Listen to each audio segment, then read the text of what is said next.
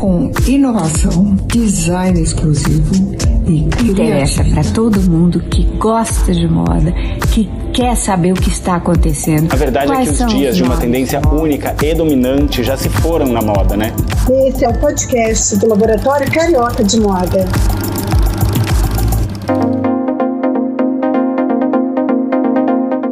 Oi, gente. Hoje mais um podcast do Laboratório Carioca de Moda. O papo hoje é sobre produção de moda, editorial, desfile. E eu estou aqui com três convidados para lá de especiais: Carol Rabelo, Rafael Urives, eh, Léo Ferreira e cada um vai contar um pouquinho aí da sua experiência, né? É, como que começou a carreira, como está o mercado. E aí, Carol, tudo bem? Tudo bem, tudo bem, gente. Sou amigo aqui hoje nessa, nessa mesa.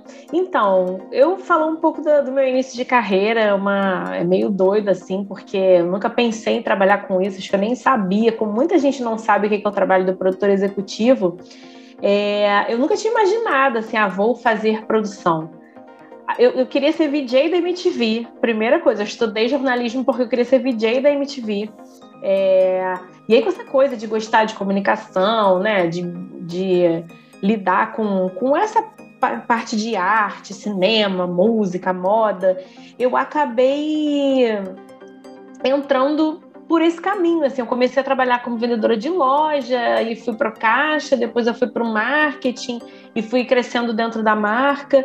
E hoje em dia, enfim, são 15 anos aí entregando a minha idade, são 15 anos trabalhando com produção, uma coisa que caiu no meu colo, mas que eu me apaixonei, né? Ver essa coisa dos bastidores, como é que as coisas surgem, como é que tudo acontece, é, ver uma ideia tomar forma, né? Desde o primeiro conceito até sair aquele catálogo maravilhoso, um desfile na passarela.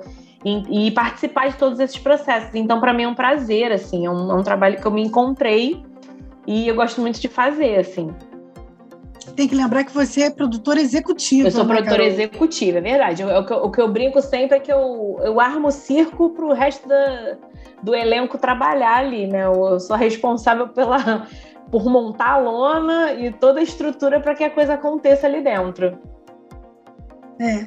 E o Rafael, tudo bem, Rafael? Oi, tudo bom? Então, o meu começo também não, não foi direto em moda, assim, né? Para mim, moda sempre foi um hobby e, como profissão, eu comecei a fazer química na UFRJ.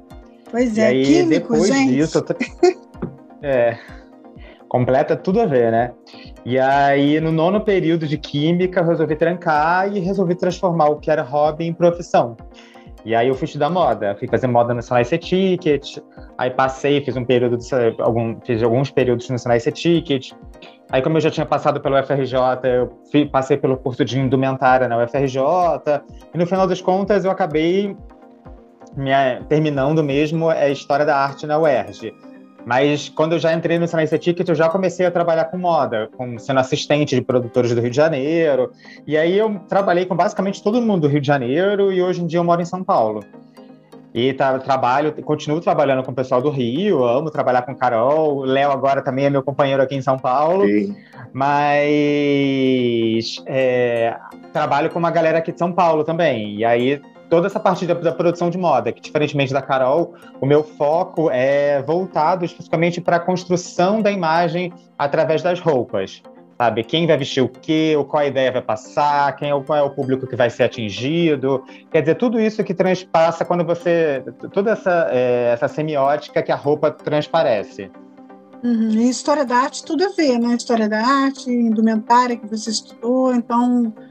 É super sim, bacana, sim, tudo a ver. né? Até abordo, é, eu até abordo isso no, no curso, né? Quando eu, é, eu falo assim, para os alunos terem referência, né? Terem bagagem cultural, porque para você criar uma imagem nova, para você criar uma referência, é, é, ruim você sempre olhar o trabalho do vizinho, né? Ou, ou olhar o trabalho. Eu sempre leio uma frase do, do Paulo Martinez, né? Quando vocês forem procurar uma ideia, nunca olhem na revista do concorrente do mês passado, né? Sempre assim, vá ao teatro, vá ao museu, vá ler um livro, para adquirir essa bagagem cultural, para você poder criar a sua linguagem, a sua imagem, né? E aí, nisso, a história da arte realmente me ajuda muito. Você sabe É, que é a gente está muito... oferecendo aqui. É, no não, só falar assim que o, o- o Rafael falou sobre o Paulo Martinez. O Paulo Martinez tem uma, um papel super importante na minha carreira. Eu acho que ele nem sabe disso. Que assim, Olha. ele foi o primeiro stylist que eu trabalhei, assim, do primeiro desfile que eu fiz, foi o Fashion Rio do Cantão em 2016. E aí ele, eu, nossa, eu fiquei ali, eu tava aprendendo tudo, ele super paciente, me explicou um monte de coisa, foi super querido, assim. E aí, anos depois, assim, eu encontrei com ele, eu tava comandando o desfile da Maria Bonita na São Paulo Fashion Week, ele tava na fila A. Aí eu cheguei e falei, então, pô, tô responsável pela produção. Ele, ih, cresceu, você cresceu, então, nossa, que profissional, não sei o quê.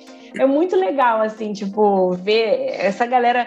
É, por isso que, assim, eu, Rafa, Léo, todo, assim, a galera que trabalha comigo, a gente tem esse cuidado também de ensinar, de trazer para perto, porque é um mercado que tem que estar tá se renovando. E o Paulo tá aí, cara, incrível, teve todo esse cuidado, esse carinho comigo. Então, assim, se algum dia ele escutar esse podcast, Paulo, saiba que você foi uma das pessoas mais importantes no início da minha carreira. É, e uma coisa assim que às vezes né? Que eu acho que as pessoas não entendem na nossa profissão é que assim não tem um LinkedIn onde você vai cadastrar um currículo e você vai ser assistente de um é produtor. É não. É muito na questão da indicação, do tipo, alguém me manda mensagem, fala, oi, Rafa, quero trabalhar com você, ou então vai mandar mensagem para o Léo, oi, Léo, quero ser sua assistente. Sabe? É muito um trabalho de indicação, sabe? Assim, não, não tem um, um, um caminho formal para você acessar o mercado de moda. Se você não, não, não vai trabalhar numa grande empresa, se você vai trabalhar com fotografia, com produção executiva, ou com maquiagem, styling, é basicamente indicação. Ou você tem a cara de pau de entrar no Instagram e falar, oi, quero trabalhar com você, ou você tem que ser indicado para alguém. Então, assim, esse trabalho que a gente tem que ter de sempre estar tá treinando as novas gerações, né? Tá, tá criando é, essas pessoas que vão renovar o mercado é importante. Ah, muito, muito bacana vocês falarem isso também, né? Tanto da importância da, da, das inspirações né, de profissionais bons, qualificados, como o, o estudo mesmo, né? a história da arte, é tão importante. É, e, e você, Léo, conta pra gente. Ei, Simone, olá todo mundo. Então, é uma delícia, já conheço a história dos dois super, da Carol e do Rafa, mas é uma delícia ouvir de novo. Vamos lá. Eu comecei, na verdade, numa outra vertente. Assim, eu sempre tive o sonho de trabalhar com cores e com pintura. Quando eu era criança, eu tinha muito essa é, essa brincadeira como preferida, né, de lidar com texturas, com cores, etc. E eu tinha muito apreço, eu achava muito bonito quando eu via minha mãe, minha madrinha se maquiando, se produzindo e botava um salto, uma coisa. Eu achava aquela transformação, aquela sensação do poder que vinha uma coisa fenomenal. Mas eu não fazia ideia de como é que eu acessava esse mercado. Então, em 2011, eu, eu acho que é 2011, eu ingressei na faculdade de fotografia, porque era uma outra coisa que eu gostava muito, porque quando eu era adolescente eu já pegava, assim, de qualquer mesada que eu tinha, comprava coisa no camelô, pintava minhas primas, minhas irmãs, e aí eu fazia as imagens, né? Eu gostava de construir aquilo tudo. E aí entrei na faculdade de fotografia, que foi onde eu aprendi melhor como é que funcionava o trabalho do maquiador dentro de um set, dentro de uma equipe, e foi muito importante esse olhar. Eu, por mais que eu tenha né, passado, não trabalho mais com fotografia hoje, tudo que eu aprendi, que me foi passado durante esse período, é de suma importância para o meu trabalho hoje. E foi assim, na verdade, o primeiro passo que eu dei foi como fotógrafo. E aí foi numa marca do Rio, inclusive, que eles não tinham ainda o e-commerce. O e-commerce estava começando a surgir ali com força. E eu propus foi como o Rafa falou, na verdade, ou você tem uma cara de pau, ou você vai sendo indicado, mas assim, com a mídia social você consegue pelo menos ter um acesso ali de portfólio, enfim, mas um LinkedIn, uma coisa a gente realmente não tem. E aí eu pedi que quando tivesse as fotos de e-commerce, se eu podia maquiar. E eu tive vários nãos, óbvio, mas aí um belo dia a dona da marca decidiu que sim, que eu poderia fazer a maquiagem, chamei um amigo parceiro para fotografar, a gente foi construindo aquele estúdio juntos e deu super certo. E dali eu comecei a realmente trabalhar mais com maquiagem do que com fotografia. E aí várias coisas foram acontecendo nesse meio tempo, né? Eu estava vendo que, na verdade, o meu primeiro e-commerce maquiando foi em 2013. Eu vi isso há pouco tempo, porque eu sempre achei que fosse menos. E esse é o tempo onde eu tenho trabalhado. Agora eu estou em São Paulo, já atendi bastante o Rio. Continuo como Rafa, fazendo essa ponte. A gente trabalha muito juntos, na verdade, nós três, né, gente? E aí a gente fica nessa ponte Rio-São Paulo e é... Enfim, é onde eu estou hoje. E fui me descobrindo aos poucos, né? Eu acho que, na verdade, a gente sempre está descobrindo um pouquinho sobre si, sobre o que quer fazer, como quer fazer, mas o início foi assim. Bacana.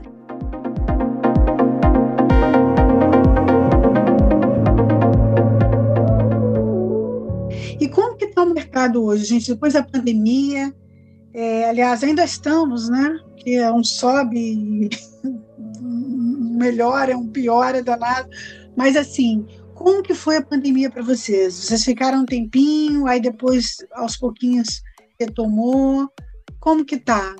É, assim, no início, eu até falei isso aqui numa live que a gente fez, no início veio aquele susto inicial, né? Tipo, ainda mais eu que trabalho pensando no bem-estar de toda a equipe, de como que vai ficar todo mundo no set, né? Cada detalhe, desde o copo, assim, da garrafa de café térmica, se você, todo mundo botar a mãozinha ali no dedo da garrafa de café. Então, assim, cada detalhe a gente ficou pensando e me deu aquele susto assim, falei, cara, os sets nunca mais vão ser como antes. Eu conversava muito com o Léo sobre isso, a gente trocou muito. A gente estava juntos, né? pandemia. né? Quando explodiu a pandemia, a gente, a gente fez a última diária antes do fim do mundo, assim. A gente estava no Burle Marx fotografando. Então foi no dia 12 é... ou 13, né? Eu lembro que Foi março... dia 17. 17 ah, de março a gente fotografou. E aí, logo em seguida, acho que foi dia 20. Não, o Léo ainda fez umas duas diárias de e-commerce depois disso, né, Léo? É, que, não, ainda, nós é. ainda tínhamos mais, mas a gente entendeu juntos que realmente não tinha como, sem não saber, tinha mais sem como fazer. de continuar. A gente Exatamente, mas assim, de externa a gente fez até o dia 18, e aí a gente ficou durante a pandemia trocando muito sobre tudo como que seria, as coisas iam mudar, é, estudando, pensando que essa questão de segurança e tal hoje que a gente, de alguma maneira, assim, porque quando a pandemia começou, as marcas fotografam muita coisa antes. Então, uhum. as coleções tinham acabado de ser lançadas, tinha coisa arquivada, tinha coisa para fazer. E aí começou a surgir a necessidade de conteúdo, e aí começou a acontecer muito conteúdo remoto, e aí tem muita coisa que não funciona remotamente, a gente já experimentou isso. Eu fiz sessões de e-commerce dentro da minha casa, meu marido é fotógrafo, então eu fiz tudo. Tipo, eu fiz o trabalho do. Só não fiz o trabalho do Léo porque a modelo já chegou maquiada, mas eu fiz o trabalho do Rafael, fiz o trabalho. Então, assim, as e assistente de fotógrafo. Você falou não agora, funciona que não isso, funciona. assim, o remoto, re... completamente remoto, é muito complicado. Você precisa ter uma modelo com muita experiência. Ah, é, eu vi modelos incríveis fazendo, mas assim, você não consegue pegar uma menina que está começando ali, que só fez e-commerce e tal, e falar para a menina montar uma luz em casa para fazer um, um chute. Não dá. Assim, por tem mais boa vontade. Só então, tem uma história, umas histórias engraçadas de modelos que receberam roupa para fotografar em casa. E na, nesse auge da pandemia, todo mundo tava louco, né? Aquela, aquela, aquela época que todo mundo tava lavando até saco de batata palha. da menina borrifar a solução de água sanitária na roupa e a roupa toda ah, manchar. Meu Deus! Então, assim, aconteceram situações muito bizarras nessa, né, é, nessa, nessa história do, do, do, do shooting remoto. Porque você tem que ter, como a Carla estava falando, você tem que ter uma modelo que seja experiente, que já entenda um pouco de como se filmar. Tudo bem que hoje a gente está vivendo uma época que todo mundo, que todos os modelos são TikTokers, que todos querem é, ser influencers, etc. Mas mesmo assim, é, acontece muito isso, assim, de não ter uma luz boa, de não ter um cenário bom, de não ter, sabe? Então, assim, é uma série de questões. Não tem ninguém para ajustar a roupa, que tem que ser levadas é. em consideração. Então, assim, não é todo shooting remoto que funciona. Então, esse, esse que eu fiz o e-commerce, é, eu montei um estúdio, na, assim, reduzidíssima equipe, fui eu e meu marido, meu marido fotografando, a gente montou o estúdio na sala e eu fiz todo o outro resto do trabalho. Eu fiz a parte de styling, eu fiz a parte de é, assistente de fotografia, eu etiquetava roupa, eu passava roupa, é, tinha uma menina acompanhando remotamente só para meio que coordenar acessório, ou dizer se a roupa ficava mais para direita, mais para esquerda, aquela ajeitada, mas eu que fiz ali manualmente. Funcionou no desespero, mas, gente, jamais eu conseguiria fazer um e-commerce, sei lá, de uma coleção inteira eu sozinha com, com um outro ah, fotógrafo. É muito difícil. É complicado. E quanto tempo e demorou, aí, enfim, Carol, para voltar? A gente teve que. Olha, a gente, ó, entramos em, ju... em março, né? 30 de julho a gente já estava no estúdio, né, Léo? Voltamos juntos também, todos 30 nós, de julho né? a gente estava no estúdio. Foi aquela, foi, foi é, aquela campanha que a gente fez, então, estávamos nós três, e 30 de julho a gente voltou. Então a gente ficou março, abril, maio, junho, julho, ah, uns cinco quatro, meses aí. É. é, quase cinco meses. Mas assim, aí a gente faz um pouquinho, fazendo nanã, mas tudo naquele cuidado, site reduzido, site todo aberto, a gente não fez, tipo, liga o ar, mas deixa a porta aberta, deixa a janela aberta todo aquele cuidado de circulação diário. É, a própria escolha dos espaços mudou muito, né? A gente foi passou a, a, a, dar valor aos espaços mais abertos, mais arejados, janelas. Não tinha como a gente fazer mais nos mesmos estúdios, né? Teve e toda essa Léo, adaptação. E o, é, Yuli, a gente trocou muito sobre a questão, que era uma coisa que já era para acontecer, né? Que era tudo individualizado dos materiais de maquiagem, Sim. né? O Léo sempre fez isso, mas tinha maquiador que não fazia. E aí começou todo mundo a fazer. É, então, enfim, começou a ter uma, uma preocupação duplicada e agora, mais recentemente, que aí a coisa, a ciência foi avançando, a gente foi entendendo melhor né, a situação uhum. toda, a doença, como é que funcionava. Hoje em dia está mais fácil, entre aspas, porque também tem a disponibilização de testes de uma forma mais popular. Então a gente hoje consegue testar uma equipe inteira quando a gente chega no set, sabe? A gente consegue ter esse controle maior. Vocês é, estão fazendo máscara. Isso? Sim, Fazendo sim. teste antes. Faz teste. Eu não aguento mais fazer, tomar cutucada no nariz, Nossa. qualquer coisa cutucada no nariz. Aquele teste é muito ruim. É, aí a gente vira sommelier de PCR, né? Quem, é outro dia eu fiz, um, eu fiz um que o cara, nossa, foi sádico, assim. Acho que o Léo fez. Não, o Léo não fez no, ele. A gente fez um set lá, foi o set lá no Tivoli, que aquele realmente eu achei que ele ia tirar não, o meu cérebro ali. Eu falei, você não tá Deus. tá entendendo o outro que eu fiz. O cara chegou e enfiou um negócio, parecia um canudo de milkshake. Ele enfiou no meu nariz. aí quando ele tá, foi tirar, ele virou pra mim e falou: abre o olho. Eu falei, meu Deus, aí eu abri o olho assim, assustada. e aí eu falei, eu nunca mais faço teste com esse homem. Pois bem, fui fazer uma, uma, uma publicidade pra Ambev.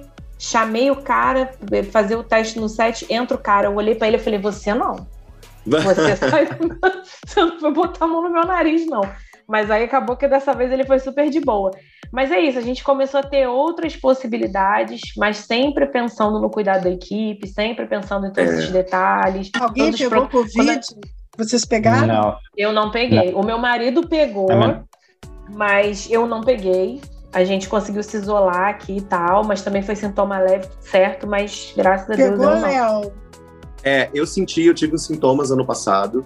E aí, depois eu fui fazer exame para poder verificar se tinha tido, se tinha alguma reação anticorpos algo do gênero, e não tinha nada. Então, até hoje, eu não sei exatamente qual foi o quadro. Mas na época eu tomei partido de dizer que eu não ia seguir no trabalho, eu estava com uma outra marca que eu ia trabalhar, e fiquei os 14 dias em casa, enfim. Eu me senti mal, na verdade, por uns quatro dias. Mas depois com o exame não tinha nenhuma. Não apresentava dizendo que eu tinha tido, mas eu acredito que sim. Então pois eu considerei é. que, que tinha acontecido. É, eu acho que eu já tive cinco vezes. E toda hora eu pego Covid. Igual minha irmã. A minha irmã é assim também, toda semana ela tem. Toda semana eu tenho. Eu já nem faço mais teste. Eu já não, fiquei numa emergência verdade... cercada de Covid. E, e não peguei, gente. Aí depois eu vi que eu não Mas na verdade a minha irmã tem rinite, né? Que aí entope o nariz, ela acha que já é, tá... É, mas aí qualquer fungadinha já era sinal de alerta, né? Na verdade eu fui ao médico uma vez e ela me disse que qualquer sintoma respiratório no período em que eu fui, para ele já era considerado Covid. Tinha que fazer o teste, óbvio, mas eles já consideravam que era Covid, porque tudo que era respiratório eles estavam associando ao vírus. E normal, né? Pudera. Não, é que eu ia complementar algo que a Carol disse, que ela estava falando sobre como eram as regras de biossegurança, enfim. É, esse retorno, a biossegurança, na verdade, ela sempre foi para o maquiador em especial uma questão presente desde sempre. Na verdade, existem protocolos que são comuns a todos os maquiadores em qualquer lugar do mundo, alguns lugares, inclusive, de forma mais rígida, e que a gente praticava. Mas é claro que, assim, você imagina um backstage, um desfile com 20 modelos correndo para lá e para cá, vindo de outro desfile, você tem que tirar, botar, etc. Então foram se desenvolvendo realmente formas de trabalhar que não eram tão 100% dentro desses parâmetros, né, desses protocolos. E é claro que de forma alguma a pandemia foi positiva, mas as pessoas terem tido que, que lidar com isso de uma forma é, mais séria trouxe de volta esses, esses aspectos do cuidado com a higiene das coisas. Então, se algo de positivo pode ser tirado daí, é que eu acho que a gente, a gente de forma geral, né, eu digo os maquiadores, eu espero, na verdade, que não voltem mais a ter os mesmos, o mesmo ritmo de antes, que se mantenha sempre preocupado com essa questão da contaminação cruzada, independente de qual vírus ou bactéria, porque existe, né? É, exatamente. Então, a gente tem que manter esse cuidado sempre. É, bacana você falar isso.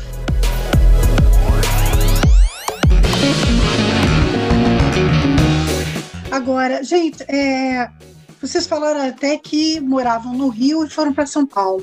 Muito em função do trabalho, realmente São Paulo é onde anda acontecendo mais a, é, a, toda essa parte de produção, de É que, assim, se você for analisar, por exemplo, no Rio de Janeiro, o único veículo de, que existe é a revista do, do Ela do Globo. Todos os outros veículos são baseados em São Paulo.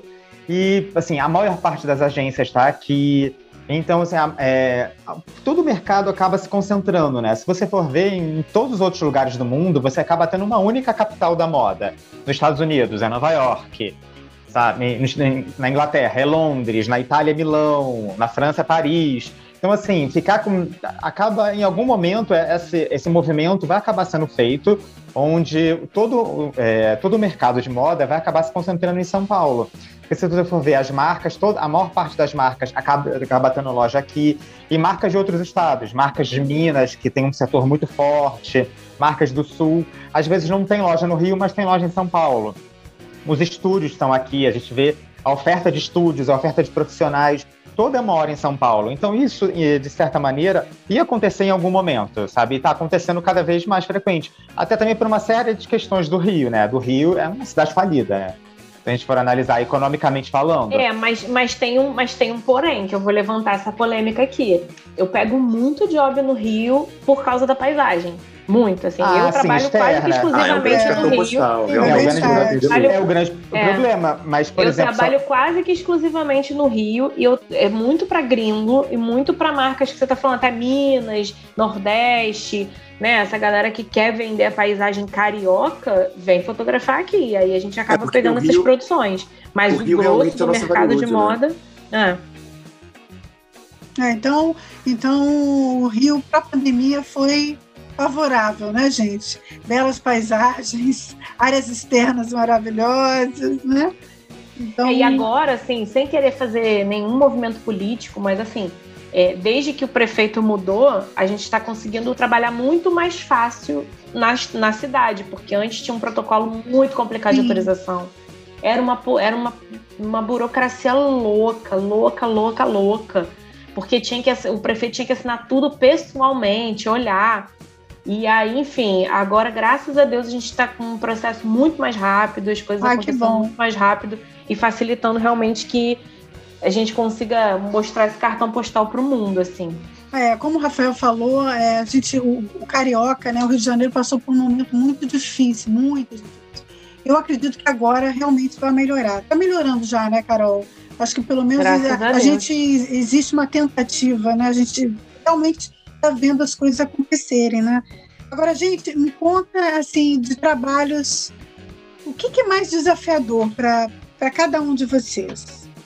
Lidar com pessoas. Acho que é a principal parte do nosso trabalho é lidar com pessoas, porque todo mundo lida aqui com uma, assim, uma quantidade de pessoas muito grande, e essa é sempre a, é, a pior parte. Por exemplo, eu vou falar da, da minha área assim, eu tenho que lidar com assessoria de imprensa, eu tenho que lidar com os PRs das marcas, eu tenho que lidar com gerente de loja, eu tenho que lidar com vendedor de loja, com costureira, com camareira, com, sabe? Então, assim, é, é um esgotamento emocional, assim, se você for pensar numa produção de um shooting, sabe? Eu estou fazendo agora uma campanha que é uma collab de um grande magazine com uma marca gringa. Então, assim, eu estou lidando com fornecedores no Rio, em São Paulo, em Minas, e tô rodando lojas. Então, assim, é, é, é, essa parte é o pior. Você tem que lidar com um contingente de gente muito grande. E às vezes as pessoas não entendem o nosso ritmo, porque na nossa profissão tudo é para ontem. Sabe, é. assim, é, as pessoas querem que seja para anteontem, para ontem já tá atrasado. Então, assim, as pessoas não entendem o nosso ritmo. Eu Eles acabei de receber uma que mensagem. Eu tô passando nesse exato momento, tá? É, tá as bom, pessoas, as, a, as pessoas não entendem o, a, o, nosso ritmo de trabalho, a nossa velocidade. É uma, aquela coisa assim. Eu mandei uma mensagem, eu preciso dessa resposta em 15 minutos. Não, Sabe, eu tô mandando mensagem. Calma, né?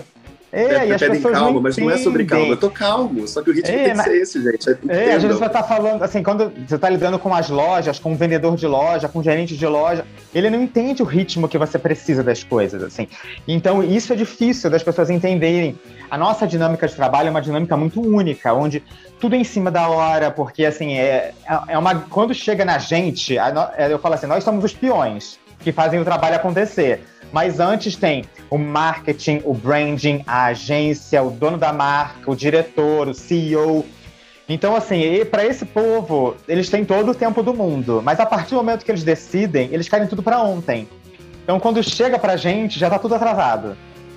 Então, É, assim, a Carol que tem que fazer um shooting isso. do dia pra noite. Eu É. tenho que ser, eu falo que assim, produtor de moda tem que ter aquela bolsinha do gato Félix, que você abre e tira de tudo dentro.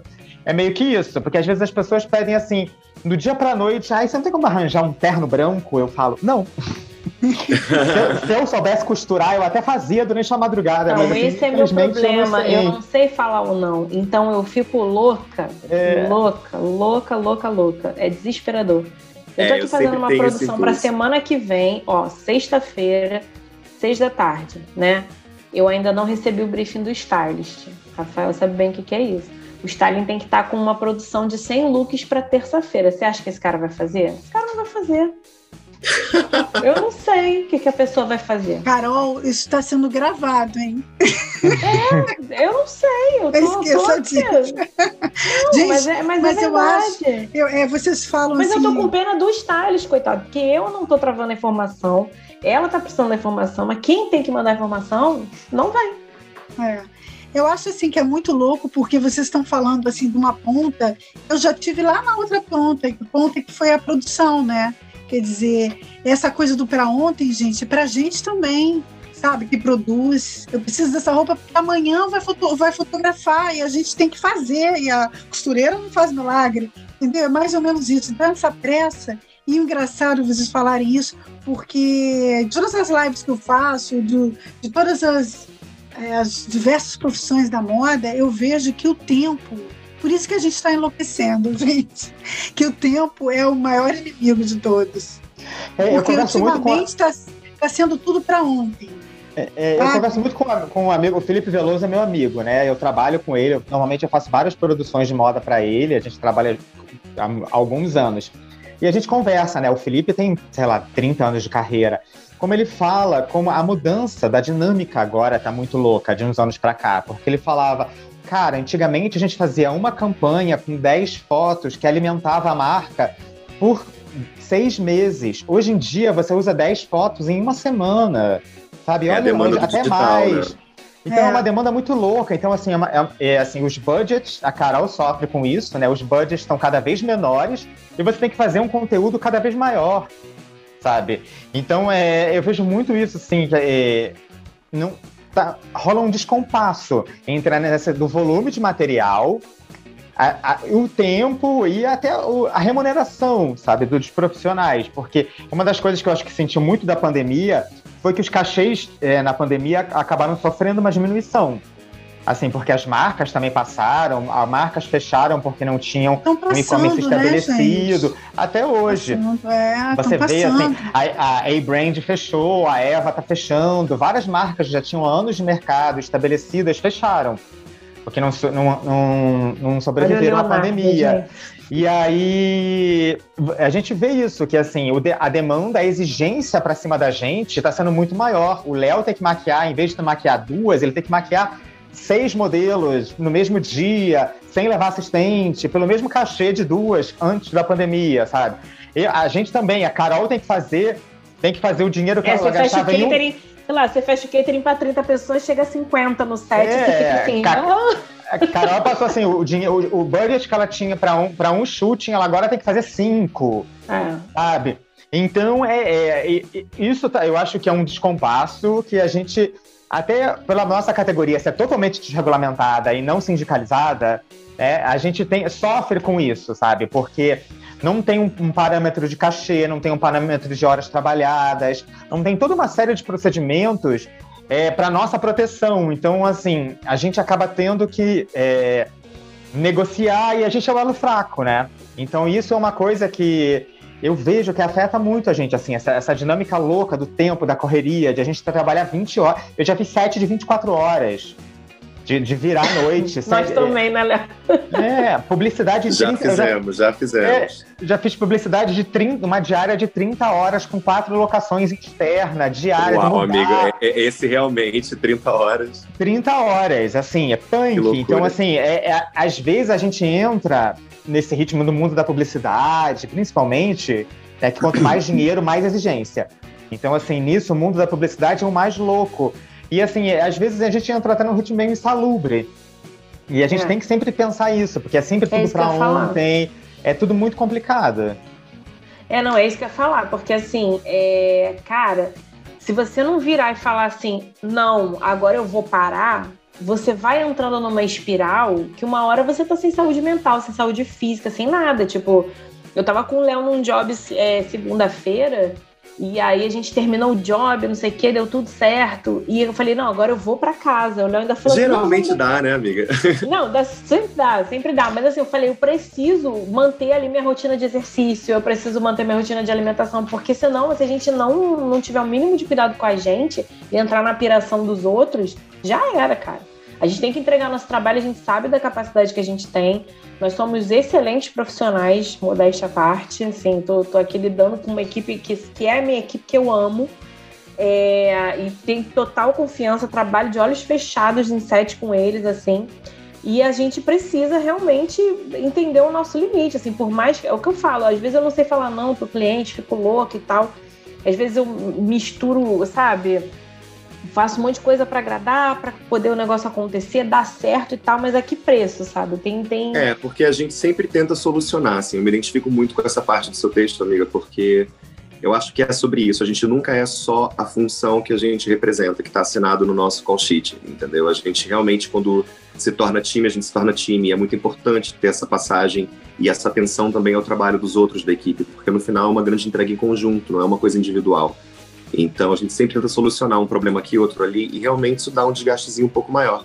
Mas eu acho que, assim, inclusive com a pandemia, eu acho que é um olhar mais pessoal meu, tá? Não sei se vocês concordam, passaram por isso. Eu consegui entender um pouco melhor o que, que era importante para mim e onde eu deveria gastar um pouco mais a minha energia versus esses, outros lugares meio perdidos.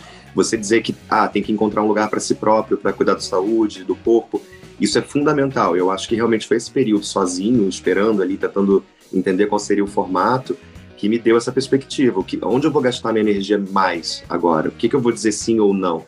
Claro que, como o Rafa disse também, multiplicou-se a quantidade de material que precisa ser feito. Você vai para uma campanha, já não se fotografa 6, 10 peças, você fotografa muito mais. Até porque se o mercado digital pedir, você tem que ter aquilo pronto, não dá para chamar um outro chute porque e ao não vai ter mesmo budget. tempo, enfim. essa remuneração diminui porque não tem a Exato. veiculação de antigamente, porque antigamente você veiculava em revista, em outdoor, não, você conseguia Exato. cobrar por aquilo. Hoje em dia você fica ali no Instagram. É exatamente, exatamente. Então tem essa dificuldade. E eu acho que o que eu mais sinto realmente é, é sobre essa parte de você se planejar, porque quando você tem uma demanda um pouco menor, é óbvio que você consegue fazer uma entrega mais completa, mais redonda, você faz uma pesquisa mais profunda, dá mais tempo. E com todas essas, questões, você acaba pegando mais projetos em paralelo, o que também afeta um pouco. Não afeta a qualidade, a gente, como eu disse, a entrega ela tá feita. Nós somos bons profissionais, temos experiência, a gente entrega perfeitamente bem. Agora, se tivéssemos mais tempo com cada projeto, certamente a entrega seria outra, a experiência seria outra. É, o, o- então esse que eu, ritmo, né, que É, uma coisa que, que eles até brincam comigo assim, o nome da minha produtora é, me, é Salvaê, né? salva aí. E aí o meu e-mail é me salvaê. Porque eu me especializei em fazer as coisas de um dia para o outro. Com essa loucura toda, então assim, o, o serviço que a gente vende, que é o nosso diferencial da nossa produtora, é justamente fazer o- a campanha. Se você virar para mim hoje e falar, preciso levantar uma foto para amanhã, eu consigo fazer. Sabe? E, e só que assim, ao mesmo tempo que a gente consegue, não é o ideal, né? Até qualitativamente para a marca, para né, para o cliente, se ele conseguir pensar melhor, estruturar melhor o que ele quer, a gente consegue atender melhor e ele consegue receber um trabalho com, com- dentro das expectativas, né? Porque, por exemplo, vou dar um exemplo aqui. Eu tinha uma campanha marcada com uma celebridade, é, como se fosse para daqui a duas semanas, tá? Isso já passou, mas é como se fosse para daqui a duas semanas. Então, eu tenho um briefing de cenário específico, eu tenho um briefing de figura, tudo que eu vou conseguir trabalhar é em duas semanas. E aí, a gente, quando lida com celebridade, todo mundo aqui sabe, é uma loucura de agenda. Olha, não vai poder fazer mais na data que foi marcada, porque é, não vai ter agenda. Vai entrar numa gravação, vai entrar numa situação, vai viajar e tal, e a gente não consegue. E aí andou uma semana, é, mais de uma semana, mais de duas, se- quase duas semanas para trás. Então, por exemplo, uma coisa que eu ia fotografar em duas semanas, eu agora tinha três dias para fazer. E aí, o que que acontece? Vai fazer? Vamos fazer, vamos manter a qualidade, vai ficar incrível. A campanha ficou incrível, saiu, rolou. Mas teve que rolar toda uma adaptação para que a coisa acontecesse. Então, a, não era o cenário que a marca tinha sonhado inicialmente, porque não ia ter tempo hábil de produzir, não eram exatamente os figurinos que foram sonhados, né? Mas saiu perfeito, rolou, vendeu, tá tudo certo. Mas é isso, assim, acontece, dá para fazer, mas tem alguns cortes aí pelo caminho, né? Adaptações que a gente tem que fazer. E, e o mais importante quando a gente pega esses desafios assim, e aí voltando a, a puxar sardinha aqui pro meu povo, é você ter uma equipe que você pode abraçar. Porque Léo, se eu ligo amanhã e falo, Léo, vamos embora pra uma furada, ele vem comigo, sabe? E Rafael é outro. Então, assim, são os dois que a gente já tá no. É, é que é na saúde e na doença, né? Hum. Ah, que então, bom, Carol? Ter uma equipe então, maior... que você confia é super importante. Então, gente, o maior desafio realmente é o tempo para vocês ultimamente, né? Tem sido o tempo. É o tempo. E qual o melhor? O, trabalho? o trabalho que vocês mais curtiram fazer? Que foi assim inesquecível? Por que Nossa, foi inesquecível? É, eu falei do, na live até há pouco tempo atrás que eu fiz a fotografia uma campanha com o seu Jorge, que foi muito legal. Foi muito legal, assim, tipo. Tá, tá, é uma pessoa que eu acho que eu nunca tinha pensado a ah, trabalhar com o seu Jorge, sonhado e tal, e foi uma surpresa assim maravilhosa é, fazer desfile, né? Que a gente falou aqui já bastante. Fazer desfile é sempre uhum. muito legal. Infelizmente, né? A gente está com, com as semanas de modas bem reduzidas e tal no formato, né? Porque eu sou da época de Fashion Rio, São Paulo Fashion Week, Fashion Business, não sei o quê. Um milhão de semanas de moda, a gente corria de um lado para o outro. Mas eu acho que assim, é isso. Assim, eu gosto muito de fazer festa também, que eu também produzo festa. De pegar aquela ideia ali do zero e depois no meio da noite você vê a galera curtindo aquele detalhe que você pensou, tipo aquele drink, pô, vamos botar um drink assim, vamos criar esse lounge aqui pra galera curtir de tal forma. É muito legal ver o pessoal se divertindo, né? É, espero que voltem logo as festas, tomar dentro da, das possibilidades aí. É, eu acho que assim, para mim é isso. Para você, Rafael? Cara, eu, assim, para mim, os desfiles sempre eram momentos muito únicos, assim. Eu já fiz vários shootings legais, assim, que eu acho que me marcaram muito. E, assim, como no, no Rio, né, como a gente até já comentou aqui, por causa das paisagens, né, quando o Rio é, ia passar pela Copa e pela Olimpíada, eu fazia muita assistência para as marcas gringas, né, então eu trabalhei com muita gente legal, tipo uh, Lily Donaldson, Gisele Bündchen, fazendo chutes para Vogue Austrália, Vogue Paris, Vogue América, então assim, esse, fazer esses chutes gringos eram sempre muito legais, e me marcaram foram grandes aprendizados. E, mas assim, acho que os, os trabalhos que mais dava aquela adrenalina e aquela sensação de gostoso, assim, de pai deu certo, eram os desfiles.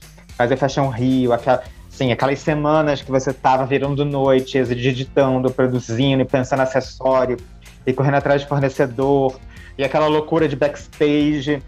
E aquela assim que são 10 minutos, mas que parecem que são 2 segundos. Ah, mas é um grande palco, né, amigo? É incrível isso. É você incrível, vê assim, quando a acaba, roupa, você vê sua, sua visão tomar forma e caminhar. Ela, é. ela anda para você. É, aí você, quando você vê assim que no final deu tudo certo, assim, é, dá, um, dá um alívio, dá uma sensação assim boa de, é, de, de trabalho realizado. E, é, assim, desfile é sempre uma coisa que marca. É, você vê desde o croqui, do esquete do cenário, tudo aquilo ali virar né, na, no, pra frente, assim. E para você, é Léo? Então, eu, eu, tenho vários. Na verdade, eu tento sempre, parece meio bobo, mas assim, eu tento sempre. Não é que eu lido como se fosse a primeira vez, a experiência acaba não permitindo que seja novidade totalmente. Mas eu tenho um carinho especial por cada trabalho que eu faço. Assim, eu tento chegar sempre com o coração mais aberto possível no set, pelo que vai acontecer. Claro que a gente se estressa, somos seres humanos, a gente passa por muitas coisas, mas eu realmente gosto muito do que eu faço e eu tento dar um olhar fresco para a experiência todas as vezes. Mas, assim, eu acho que para mim é mais sobre as pessoas que eu acabo conhecendo do que talvez, às vezes, do, do resultado final, resultado que é final, incrível. Né? É, Mas eu adoro. Processo, Por exemplo, no instante né? ali tem, tem vários lookbooks, tem capas de revista, tem tudo ali. Eu gosto de olhar e me lembrar, isso é, é alimento para mim. Mas eu acho que as pessoas que eu acabo trabalhando junto e conhecendo são experiências inesquecíveis. Por exemplo, Fernanda Montenegro foi um, um game change para mim. Assim, eu, eu, quando trabalhei com ela para Vogue de setembro de 2018, é, foi realmente um, um, lugar que mudou o formato do meu trabalho, assim, o, o reconhecimento, a forma como eu mesmo enxergava. E ela mesma falou para mim durante essa experiência que se eu perdesse o frio na barriga, ou o nervosismo, ou tratasse aquilo como mais um dia corriqueiro, eu teria perdido a essência do porquê que eu comecei a fazer aquilo. Ah, que bacana, então eu tento né? me lembrar disso com frequência. É claro que volto. Todos os pontos são reais, existe de tudo, tem momentos incríveis, momentos não tão fáceis, mas eu acho que o mais importante de você, para mim, é se apegar realmente a essas experiências com as pessoas com que você acaba trabalhando. E onde você encontra amigos por uma vida inteira, né? Tá aí Carol, é. Rafa. Carol foi uma, inclusive, que quando eu estava surgindo, ela super abriu uma oportunidade para mim. E dessa oportunidade surgiram muitas também. Então, ela também foi uma pessoa que teve essa participação, eu não vou nunca negar isso jamais. Mas então é sobre isso, entende, Simone? São essas pessoas que você vai conhecendo ao longo do percurso e que vão mudando a sua visão e a sua forma de viver mesmo acrescentando, como é importante, né? né, gente, o network, se as pessoas soubessem, né, como é importante a, a tanto a dedicação, o comprometimento, né? Porque eu tô vendo que com vocês existe muito isso, né? Cada um é muito comprometido e isso falta muito no nosso, no nosso ramo. Eu, eu sinto isso. E vocês falaram do desfile e vocês acham que vai demorar um pouquinho para acontecer isso? Não, é a próxima edição do São, a próxima edição do São Paulo Fashion Week já está sendo pensada é, física.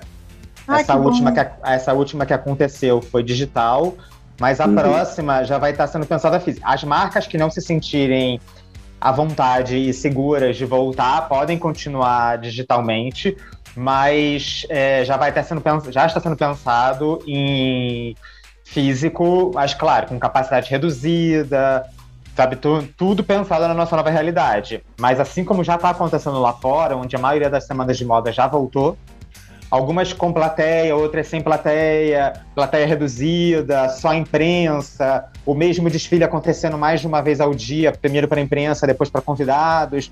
Está sendo é, testada várias dinâmicas, mas a próxima edição do São Paulo Fashion Week já está sendo pensada fisicamente.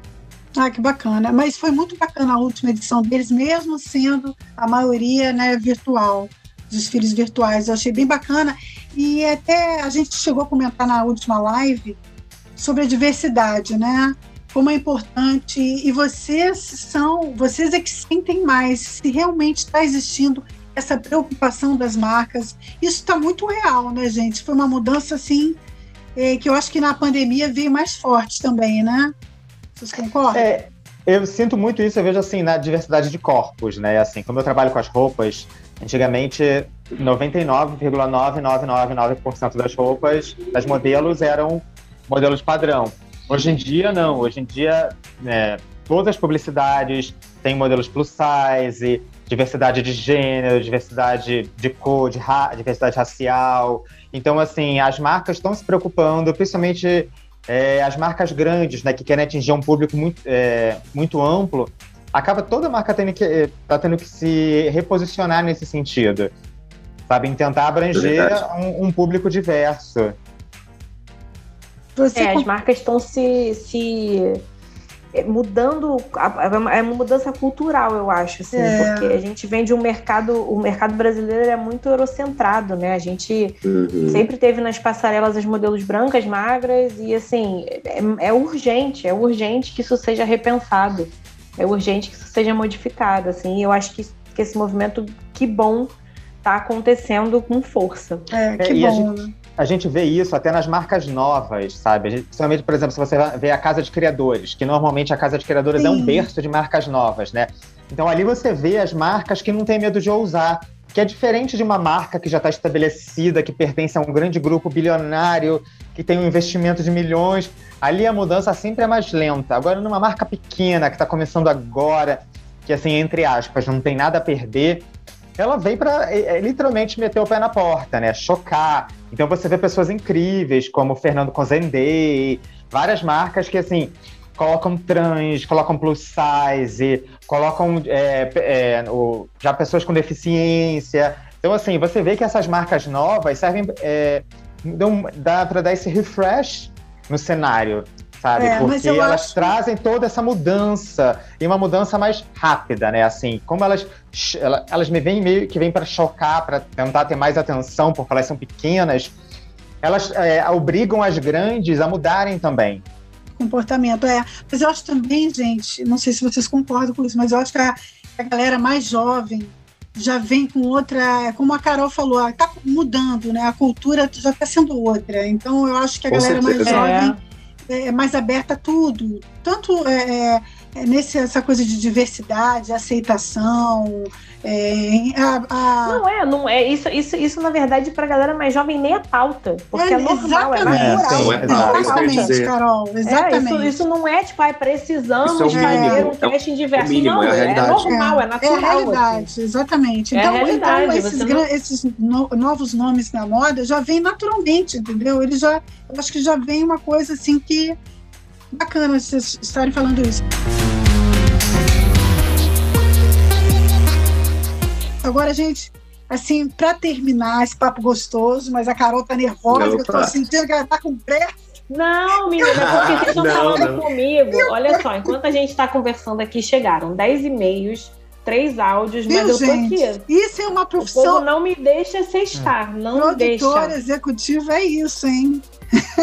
é, mas olha só, eu vou lançar uma camiseta que diz: produtor executivo não é babá. Porque tem coisa que não é um produtor executivo que resolve. É. Então, aproveitando o gancho, qual o conselho que vocês dão? Léo, qual o conselho que você dá para pessoa que curte maquiagem, que curte é, que quer entrar nesse, nesse teu universo, que é fantástico, né? uhum. né? Você tem trabalhos incríveis. A gente nem mal falou, mas vamos fazer uma live, tá, Léo? Vamos. Só tu mais super top, isso. Simone. A gente fala de um curso aí pra gente falar mais. Isso. Mas então, o que, que eu daria de dica? É, você experimente. O mais importante é você experimentar. A experimentação é, é a maior, melhor e maior forma de você realmente aprender é, como cada coisa funciona, porque eu acho que no final do dia é tudo uma grande alquimia, assim. Maquiagem é luz e sombra, ao mesmo tempo que ela é cor, é arte, é expressão. Então existem vários vieses aí para você experimentar. Então experimente todos o máximo que você puder, porque é assim que você vai descobrir aonde mora a sua vocação, vamos botar assim. Mas principalmente que preste muita atenção para entrar no mercado, no caso, tá? Preste muita atenção que nem tudo é só a maquiagem. Assim, eu sou apaixonado, é o meu vício, meu, né? Ao mesmo tempo que eu acho muito importante você realmente ter esse trânsito e tentar entender ao máximo parte do trabalho de todo mundo que está envolvido ali. Como eu disse, é, é, no final uma grande entrega em grupo, não é um trabalho individual. E eu vejo muita gente talentosa se, se encalacrar e, na verdade, perder algumas oportunidades porque não deu essa atenção ao que acontece em volta. Porque, na verdade, tudo está condicionado. Você não pode exigir que seja uma beleza para tal coisa, se o styling trouxe uma outra referência, você tem que tentar se munir de referências de todos os lugares, como o Rafa disse.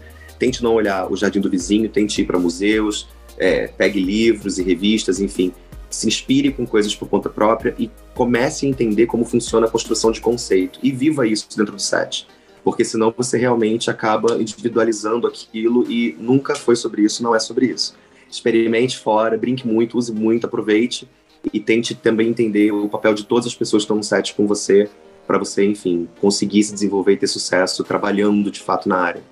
É, é tão importante, né, a gente trabalhar em equipe, né? Tudo flui melhor, né, quando a equipe está em, em, união, em sintonia, em, né? sintonia.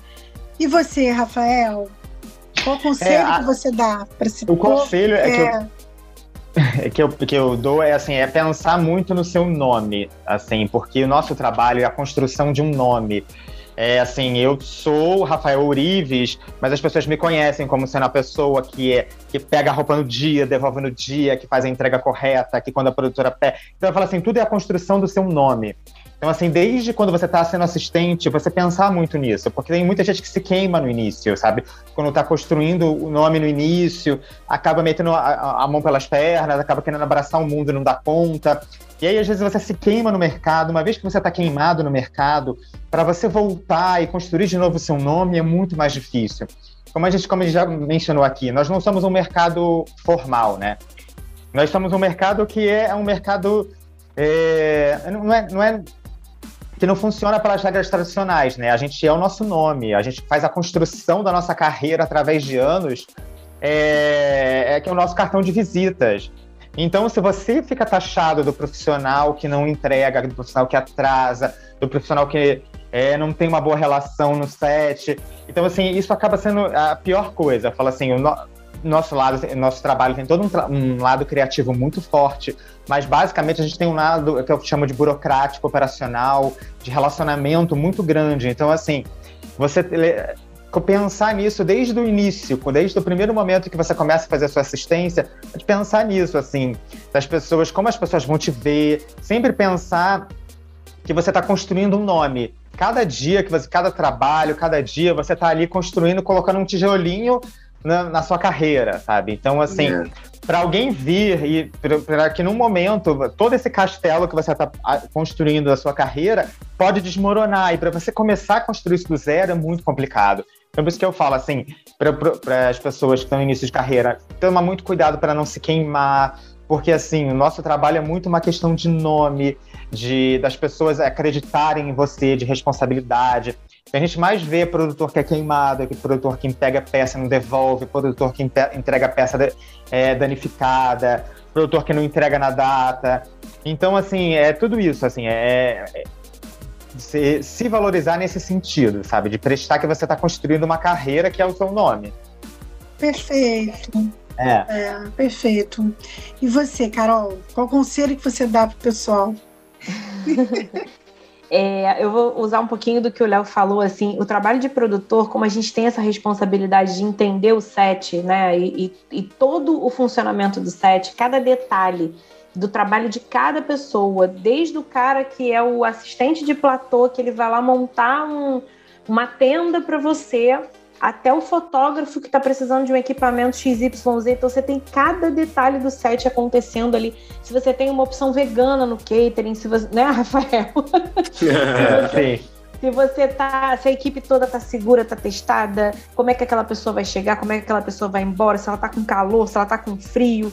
Então você tem esse cuidado. Eu acho que o produtor ele tem que ter um carinho, é, é, é uma atenção, é uma coisa de, de, se preocupar com o bem-estar do outro mesmo, sabe? Às vezes uhum. até é, é eu fico sempre, o Léo às vezes brinca comigo, eu sou sempre a última a almoçar, porque eu quero ver que todo mundo almoçou, tá tudo bem, deu tudo certo, todo mundo comeu, aí eu sento pra, pra almoçar. Então eu acabo meio que botando a galera na frente, porque para mim o que importa é ter esse, é, essa, esse reconhecimento de que está todo mundo bem, porque uma equipe bem alimentada, uma equipe feliz, uma equipe hidratada, uma equipe, sabe, é, bem cuidada, o trabalho vai fluir muito melhor. Então, é, a pessoa que tem que trabalhar com produção, ela tem que ter essa generosidade, esse olhar para o outro, entender o trabalho de cada um, entender onde é que aquela pessoa está precisando de uma ajuda ou tem uma dificuldade enfim, eu acho que é ter esse olhar do todo e ser muito organizado. Eu acho que a organização também é um ponto muito importante. É, seja com planilhas, seja com mapas de produção, ordens do dia, isso também ajuda a equipe a ter um norte, a se guiar e deixa todo mundo mais seguro ali para realizar o trabalho. Então, acho que esse é o meu conselho desta sexta-feira. ah, que linda. Gente, eu queria agradecer muito, Léo, Rafael, Carol, tá? Foi muito bom o papo. Tchau, tchau. Obrigado pelo convite. Até, um beijo. Obrigado, Obrigada. Simone. Foi um prazer. E até a próxima, gente. Um beijo grande.